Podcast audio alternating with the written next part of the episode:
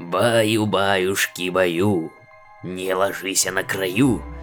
Придет серенький волчок, тебя схватит за бочок. Страшно? Детский стишок. Чего тут бояться? Давай я тебе расскажу стишок. Нынче ночью страшный зверь Постучится в нашу дверь Притаился за углом За тобой крадется он А, Испугался Это же просто кот знаем мы, что это за кот. За ним глаз да глаз нужен. На днях припас себе под кроватью сухарик. Люблю, знаешь, ночью похрустеть. Хрустишь и вспоминаешь всякие страшилки. А этот негодник стащил и давай катать по всей комнате. Играется, видите ли, тоже мне нашел мышку. Еле отобрал. И главное все спать, а он не в одном глазу. И правильно, днем выспится на подоконнике на солнышке, а ночью бродит. Он же кот Ему положено днем отсыпаться, а ночью мышей сторожить Вот из-за такой привычки попали наши знакомые коты в передрягу. Расскажи А если потом не уснешь, ведь история очень страшная.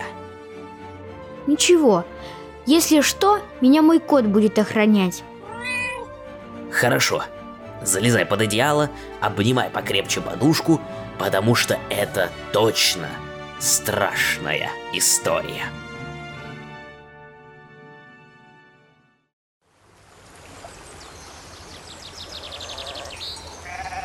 Хорошо-то как. А, горный воздух. Дышится легко. Мяу. Благодать. А, дорогой, извини, что вмешиваюсь. Смотрю, кот говорящий. Удивился. А как услышал, что именно говорит, сразу понял. Мудрый кот. У нас действительно хорошо. Сколько лет в этих горах живу, все не нарадуюсь. Да чего же Господь ко мне такой милостивый, что дал родиться здесь, в этих горах, возле этой чудной реки, в этой зеленой долине, на этой благодатной земле. Прямо петь хочется. Горы высокие. Спасибо, спасибо на добром слове, хороший человек. Мы идем через горы. Не подскажете, как нам к перевалу добраться? Так вы путешественники? О, по закону гор теперь вы мои гости. Никуда не отпущу, пока не погостите у меня и не расскажете про свои странствия. Соберем соседей, накроем стол, будем есть, запивать, говорить, напевать. Реки быстрее. Конечно, конечно. Мы бы спели. Мы очень любим петь. Особенно весной. Но нужно идти. У нас очень важная миссия. А, зачем так обижаешь? Как же я могу отпустить таких хороших котов и не угостить их сыром и сметаной? И правда, Арчи, уж больно есть хочется. Вы будете гостями в моем доме. Расскажете про свои странствия. Накормлю, напою, спать уложу. И утром до перевала провожу. Домой придем, стол накроем, сядем и споем. Ну ладно, веди в свой дом, хороший человек. Пришли они к дому Чабана, пастуха. На пороге их встречает женщина. Наконец явился! Солнце скоро спрячется за гору. Я себе места не нахожу, на столе ужин стынет. Думаю, где же муж мой? Смотрю, идет, не торопится, как князь. Еще и котов с собой ведет. Вай-вай-вай, женщина! Я по горам овец гоняю, чтобы хлеб дома был. А ты мне так с гостями дорогими встречаешь. А где гости? Только котов вижу. Э, это не просто коты, это путешественники. Идут к морю с важной миссией. Накрывай на стол. Будем угощать дорогих гостей. Они нам свои истории расскажут. Здравствуйте, добрая женщина. Привет. Вах, да они и вправду говорящие. Заходите, гости дорогие. Проходите, к столу ближе садитесь. Сейчас сядем, выпьем и споем. Э-о. Ах, ты видишь, что солнце вот-вот сядет за гору. Быстро ужинаем и спать ложимся. Вай, женщина, солнце, солнце, сам знаешь, что солнце. Я только к соседу на минутку зайду. Обещал ему из лесу грибов принести. Только отнесу и обратно. А, знаю я твое, туда-обратно. Будете потом всю ночь песни петь. Но муж не послушал жену и уже выскочил за дверь. Коты с аппетитом поужинали и прилегли у печи. Хозяйка сначала силилась не спать, но потом усталость взяла свое, и она мирно засопела. В доме стало очень тихо. Разморенные от тепла печи коты тоже погрузились в сон. Тут Гарри проснулся от какого-то шуршания за окном. Он подошел поближе к окну и устроился на лавке. Огонь в камине погас, угли тоже почти прогорели. В доме было абсолютно темно, как и на улице. Гарри вглядывался в темноту. Ему показалось, что в кромешной тьме что-то передвигается. Гарри стал пристальнее вглядываться в темноту. Тут вдруг все тени исчезли, будто что-то заслонило окно. Гарри вгляделся и понял, что это огромный черный глаз. Шерсть у Гарри встала дыбом. Кажется, ему удалось напугать то, что было за окном, потому что оно резко отпрянуло от него и скрылось в темноте. Что случилось? Какое-то чудище заглянуло в окно с огромным глазом. Давай по очереди дежурить. Я буду первым наблюдать в окно, а ты пока спи. Утром попробуем разобраться, что здесь творится.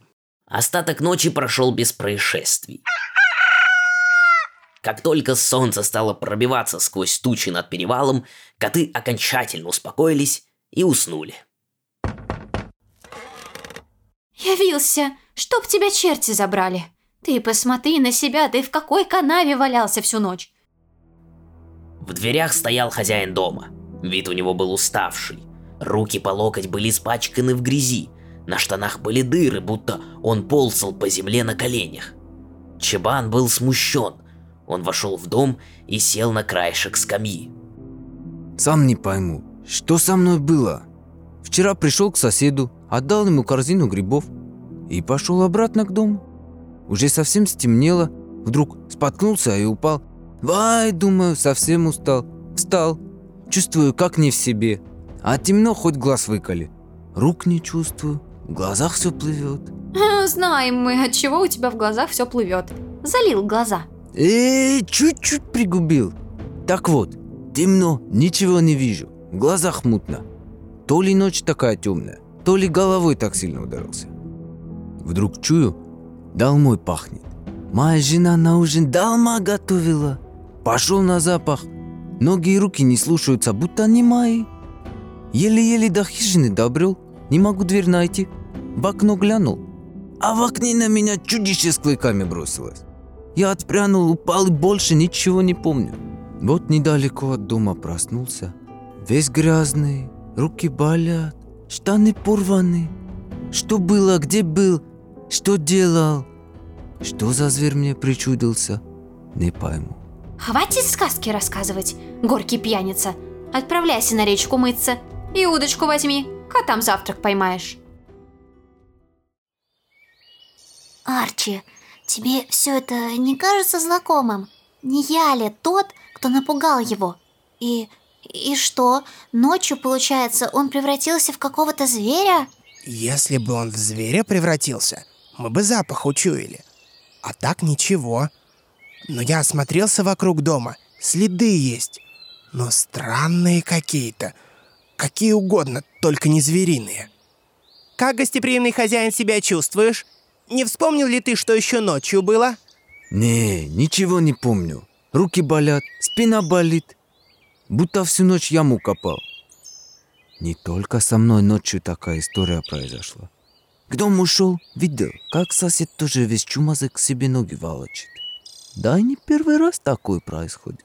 Люди говорят, что ночью многие пропадают. Только под утро домой возвращаются. Поговаривают, что молодой князь здесь замешан.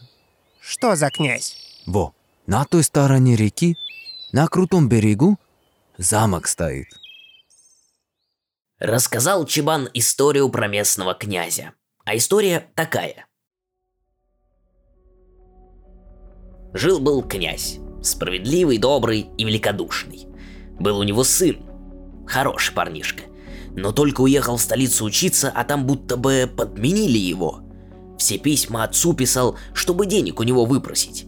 То в карты проиграет, то коня дорогого купит, то друзьям праздник устроит. Князь сначала терпел, потом потребовал, чтобы он домой вернулся. Перевоспитать хотел, только не успел сын вернуться вовремя. С отцом удар случился. Похоронил сын отца и вернулся к прежней жизни.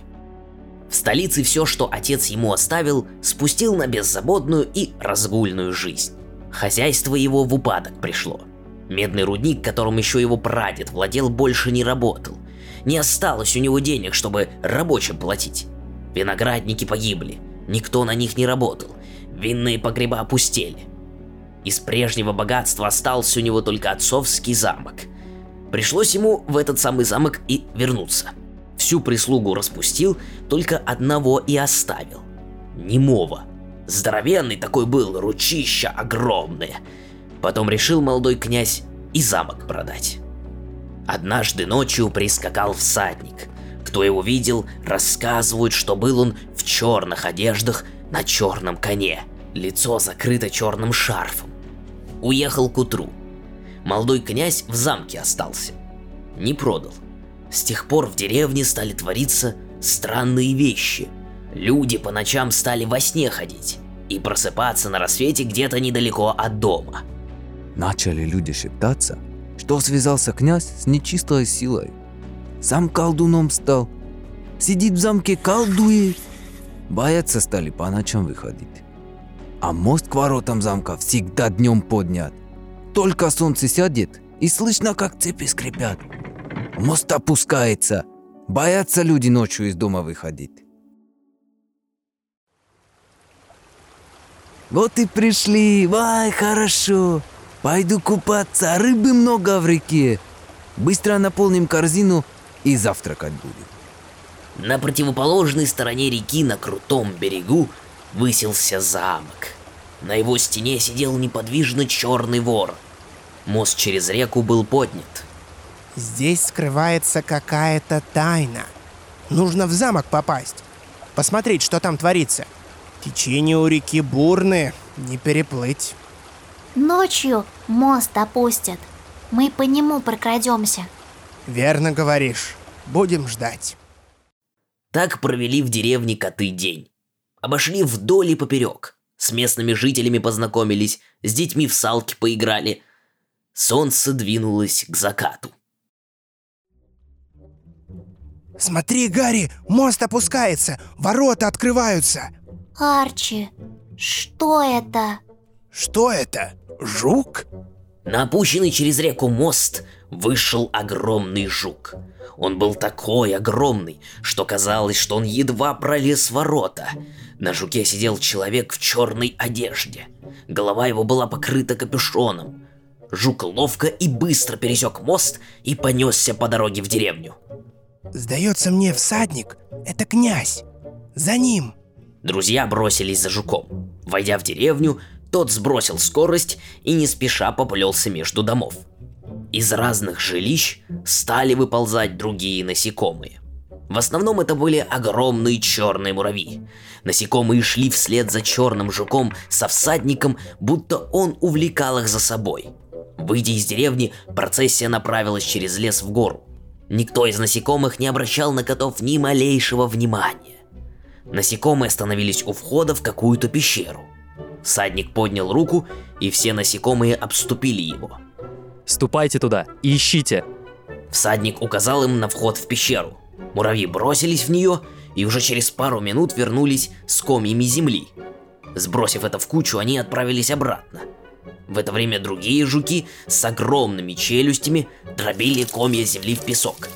Арчи и Гарри сидели в укрытии и наблюдали за этим копошением громадных насекомых. Это, наверное, рудник. Они добывают руду и дробят ее. Но зачем? Может, они что-то ищут в глубине рудника? Насекомые трудились без остановки всю ночь. Но вот уже над горами появилось зарево. Было ясно, что с минуты на минуту выглянет солнце. Бестолковые твари. Ленивые тараканы. Когда же вы найдете этот камень? Уже солнце встает. Отправляйтесь обратно в деревню. Всадник показал насекомым направление и поскакал туда на жуке. Рой бросился за ним. Коты тоже. Проскакав через деревню, огромный жук уже пересек мост к воротам, когда коты еле-еле успели заскочить на него, и тот начал подниматься. Они проскользнули под ворота и оказались в замке. Первый утренний луч упал на его стены.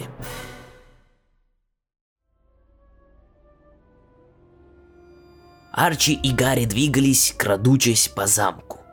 На высоких стенах висели мечи и щиты. Сверху вниз на котов смотрели скульптуры воинов. Наконец, они нашли комнату, где увидели всадника. Он еще не успел сбросить себя плащ с капюшоном. Незнакомец стоял, склонившись над большой мраморной чашей. В чаше булькала какая-то зловонная жижа. Пузыри надувались и лопались, из них в воздух поднимался смрад. Незнакомец что-то невнятно говорил. Он что, колдует? Пойди пойми его. Повелитель, я прошу, дайте мне еще месяц, и я найду камень. Быстро не получается вести поиск. Крестьяне заподозрили неладное. Они ложатся за ходом солнца, лишь единицы из них остаются на улице. Повелитель, будь милостив. Осталось всего три дня, нужно больше времени. Гарри, это и есть князь. Я думаю, он замешан во всей этой истории с монстрами по ночам. Беги в деревню, расскажи все. Кого мне остерегаться, повелитель? Я поймаю их. Как мне их найти? В замке? Незнакомец слегка повернул голову в сторону портьеры, за которой прятался Арчи. В это время в комнату бесшумно вошел слуга. Хватай его! Кот хотел было рвануть на утек к двери, но слуга бросился на перерез. И вот Арчи уже тщетно пытается вырваться из больших и сильных рук слуги. Убей его! Сверни ему шею или брось мешок и утопи. Слуга не произнес ни звука. Сначала застыл в замешательстве, а потом попятился спиной к двери, унося Арчи с собой. Он вынес его в коридор. Арчи сделал еще одну попытку вырваться, но не мог сопротивляться железной хватке слуги. Тот внес Арчи в комнату, закрыл за собой дверь. Тут Арчи почувствовал, что пальцы на его шее ослабили хватку и размыкаются. При первой же возможности Арчи вырвался из рук слуги и отскочил в сторону. Обернувшись и приняв боевую стойку, Арчи увидел, что слуга не собирается за ним гнаться. Он просто стоял и улыбался. Э, ты не причинишь мне зла? Ты мотаешь головой. А, ты не мой слуга князя, а это был сам молодой князь. Но ты слышишь, просто не можешь говорить. Что у вас тут творится? А, ты же не можешь сказать. Ну ты как-нибудь расскажешь мне? Слуга опустил глаза вниз, обдумывая ответ. Вот он поднял взор на кота и утвердительно закивал головой. И начал показывать жестами, что готов объяснить. Все началось... А, все началось, когда приехал тот всадник на черном коне. Да, он пообещал что-то молодому князю, если он сделает для него что-то, найдет что-то в руднике. А, а что же? Какой-то камень. Какой же? Круглый. Э, светится. Какого размера? Э, такой небольшой. У князя не было денег, чтобы восстановить работу рудника, поэтому... Арчи замолчал, потому что услышал шум за окном. Он прыгнул на подоконник, слуга встал сзади и тоже посмотрел вниз. Внизу возмущенная толпа уже перебиралась через бурную реку и штурмовала поднятый мост. Еще минута, и они овладеют механизмом подъемного моста и опустят его. Слуга бросился прочь из комнаты, Арчи за ним. Они забежали в комнату, где оставили князя, но его там уже не было. С улицы было слышно, что толпа уже прорвалась во внутренний двор замка – Выбежав наружу, Арчи увидел, что толпа обступила князя, обрушивая на него ругань и проклятие. Ах ты треклятый! Шайтан! Князь не давал подойти к себе близко, угрожая длинным острым клинком. Слуга рванул вперед через толпу, разбрасывая людей в сторону, словно кукол. И вот он уже в центре, у князя. Он выхватил у того клинок и отшвырнул его в сторону. Трое мужчин из толпы бросились на обезоруженного князя, но тут же были отброшены гигантом в сторону. Стойте! Стойте! Не нужно насилия! Стойте! Арчи проскользнул между ног разъяренной толпы. В центре, окруженной толпой, стояли князь и его слуга. Э, ты мудрый кот, но ты нас пойми. Мы должны наказать его и остановить все это. Он не может это остановить! Ведь так, князь? Я... я... Я не могу. Он обещал мне, заставил меня. Я так виноват. Говори толком, что к чему? Черный человек приехал ночью. Сказал, что поможет мне. Озолотит меня, если я добуду в рудниках особый камень. Я ответил ему, что у меня нет денег, чтобы нанять рабочих. Тогда он сказал, что наложит проклятие на деревню. С заходом солнца все, кто не ляжет спать, будут превращаться в жуков ростом с человека, кроме тех, у кого будет перстень. Вот он. Он поднял над головой руку, на которой был перстень с черным камнем. С помощью перстня я могу повелевать жуками. И каждую ночь я стал водить жуков на рудник в поисках камня. Время шло, но камень так и не найден. Черный человек стал злиться и угрожать мне, что превратит всех людей в деревне в насекомых навсегда, и меня вместе с ними. Еще он предупредил меня, что помешают мне говорящие коты, и что один из них находится рядом со мной. Я так виноват, люди, простите меня. Осталось совсем мало времени. Он дал всего три дня на поиск камня. Если я не отдам ему камень, он исполнит свое обещание. Люди молчали. Никто не знал, что делать. Как избежать уготованной участи? Вперед вышел старейшина. Да ты предал нас, князь. Твой отец бы никогда так не поступил. Он пришел бы к людям. Люди умные и добрые. Они помогут. Твой отец тоже был мудрым и добрым человеком. Он заботился о нас. Мы уважали его. Нам нужно спасти деревню. Мы все будем работать дружно и найдем этот камень. Спасем всех. На следующее утро и дети, и взрослые отправились к рудникам. Мужчины спускались в шахту и приносили оттуда в корзинах руду. Женщины и дети дробили ее и искали злополучный камень. Прошло три дня, но камень так и не нашли. Наступила последняя ночь, когда можно было снять проклятие. Никто в деревне не мог уснуть, и все до единого превратились в насекомых. Муравьи, божьи коровки, жуки-олени, долгоносики, скоробеи – все они бегали по деревне. На князе не было лица. Он был очень подавлен. Но взяв себя в руки и оседлав жука Геркулеса, в которого превратился его слуга, он поскакал к руднику, увлекая за собой остальных, чтобы попытать счастье и все же найти камень. И вот, когда сумерки уже поредели, среди обломков руды засверкал белым светом камень. Князь поднял его над толпой. Вот оно. Решение всех моих бед. Он сказал, что если на камень попадет луч солнца, он потеряет свою силу. Проклятие будет снято, но я не получу ничего. Он обещал озолотить меня. Я могу вернуть свою старую жизнь.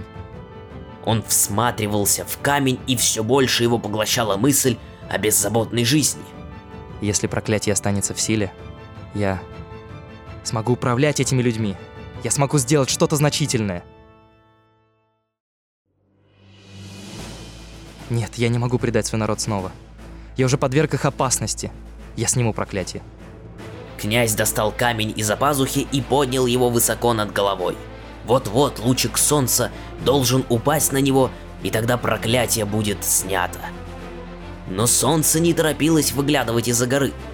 Арчи посмотрел в сторону восходящей звезды. Сдается мне, гора стала немножко выше. Нет, она не стала выше. Она... Она движется. Что-то движется сюда и заслоняет солнце. Смотрите! То, что на них надвигалось, было огромной стаей черных воронов. Их было так много, что эта стая полностью заслоняла солнце. Вороны угрожающе пикировали вниз. Все забежали внутрь и закрыли за собой ворота. В щелку замочной скважины ничего не было видно, потому что кружащая над рудником стая полностью закрыла солнце. Только страшный гул карканья доносился через ворота. Что же нам делать? Я не смог справиться с соблазном в первый раз, но никто кроме меня не сможет это сделать. Ну что, мой старый молчаливый друг, мой добрый слуга, послужи мне еще раз. Он забрался на большого жука, вынул из-за пазухи камень, поднял вверх над головой и выскочил на жуке из ворот рудника. Стая воронов бросилась за ним. Вороны пикировали на него, ударяя острыми клювами и царапая длинными когтями. Князю было очень страшно, но он не сдавался и скакал дальше. И вот, наконец, он вырвался из тени стаи, и луч солнца упал на камень. Карканье воронов исчезло. Арчи и Гарри увидели, как насекомые один за другим обращаются обратно в людей. Заклятие отступило. Радостные жители вышли из рудника на солнечную поляну. Воронов не было видно. Люди пошли к деревне. Навстречу им шел немой слуга князя. На руках он нес его израненное тело.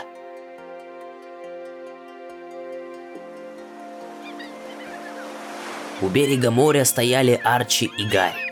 Они быстро ушли из деревни, потому что князь, перед тем как потерять сознание, прошептал имя черного мага. Звали его Ктарх. Наши друзья торопились быстрее найти его, чтобы остановить зло, которое шло от этого колдуна. Они покинули деревню и перешли через перевал. Спустившись с гор, они вышли к морю. В этот миг еще никто не знал, что старый слуга выходит своего хозяина, и тот оставит разгульную жизнь и будет трудиться со своими крестьянами на равных. Будет своим честным трудом добывать себе хлеб и станет счастливым человеком. Ну, и как же нам перебраться на этот остров? Далеко на горизонте коты видели черные скалы острова, освещаемые вспышками молний. Бушующие черные волны моря бросались на берег, словно злые псы, желая проглотить котов, но не доставали и разбивались о скалы. Нет, никак нам не перебраться. Перебраться туда – дело не хитрое. Обернувшись, они увидели сидящего на камне мужчину. Глаза его были хитро прищурены. Обветренные щеки были покрыты густой седой бородой. Тяжелые, грубые сапоги, одежда черного цвета из грубого сукна. Под курткой была видна майка в полоску. Только гиблое это место. Нечего вам туда соваться. Я тут уже много лет отлавливаю всякую нечисть, которая пытается из острова пробраться через море на большую землю. Здравствуйте, добрый человек. Меня зовут Арчи. Это Гарри. Нам очень нужно на этот остров. На нем живет Ктарх, черный колдун. Мы должны попасть туда и остановить его. Уже много раз мы встречались со злом, который он принес в этот мир. Нужно его остановить. Я могу вас отправить туда, но просто так я это не сделаю. Только за плату. Какую? У нас ничего нет. Но вы же говорящие коты. Значит, платой будет интересная история. Если она будет достаточно хороша, я переправлю вас на остров. Арчи, расскажи историю про свою битву с колдуном, в которой ты потерял 8 жизней из 9. Я с удовольствием еще раз послушаю.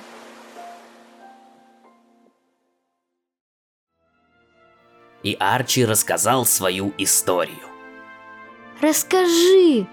В следующий раз. Но ты приготовься. Это будет очень...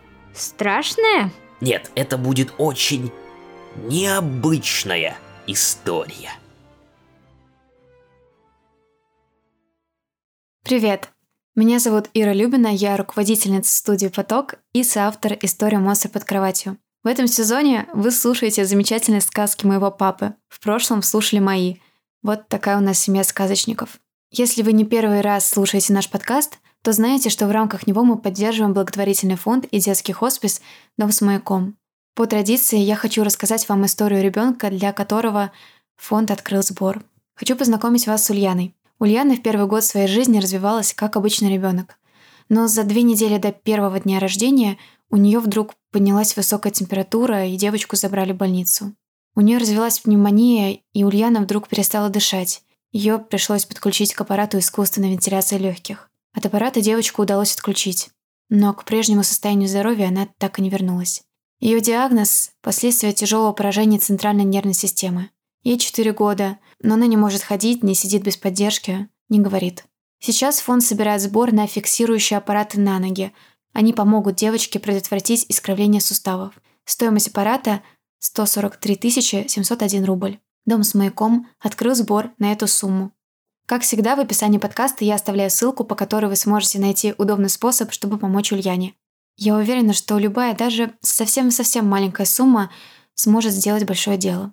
Я уверена в работе фонда и доверяю ему. Спасибо, что вы слушаете наш подкаст. Спасибо, что помогаете фонду «Дом с маяком». Совсем скоро мы подготовим специальный выпуск в его поддержку. Надеюсь, вам понравится.